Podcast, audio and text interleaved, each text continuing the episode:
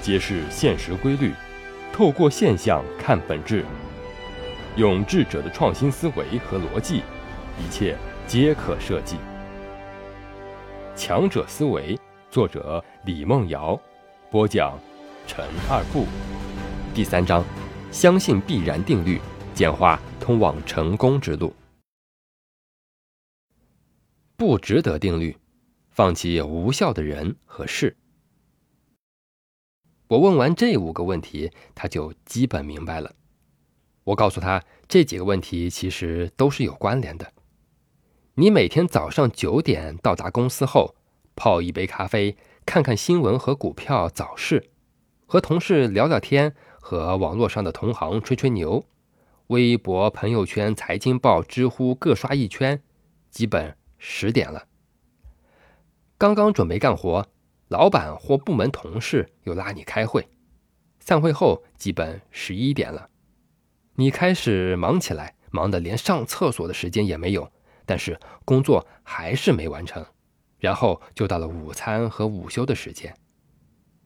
下午你刚刚开始工作，微博爆出大新闻，某个明星出轨了，你开始跟热点，正刷着呢，知乎又有人向你邀请回答了。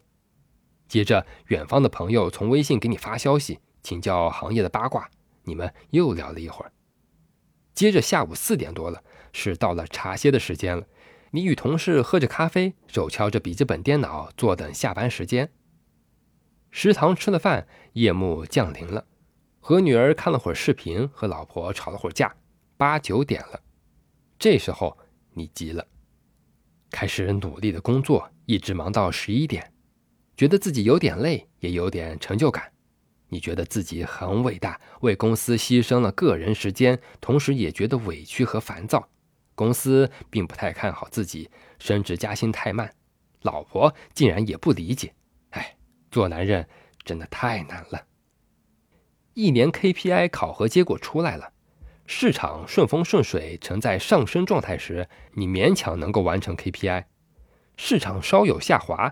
你的 KPI 就滑得更厉害了。在职五年，你的 KPI 没有漂亮的数据，也没有特别精彩的案子。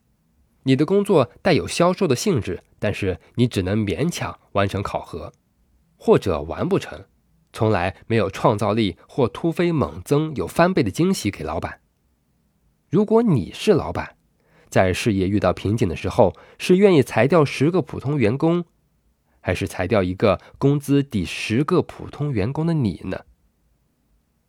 他听完沉默了。我长叹一口气。你将大把的光阴都浪费在不值得的事情上，还鼓励自己说自己很努力。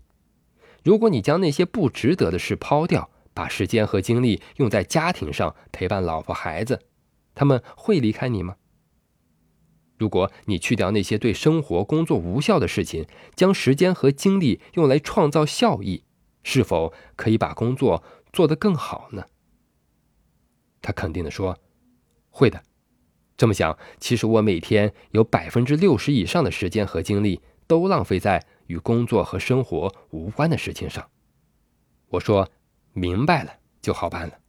想重新开始，什么时候都可以。”他先去丈母娘家把老婆接出来，真诚的反省和沟通后，老婆也原谅了他，支持他重新出发。现在他已是一家上市公司最年轻的副总了。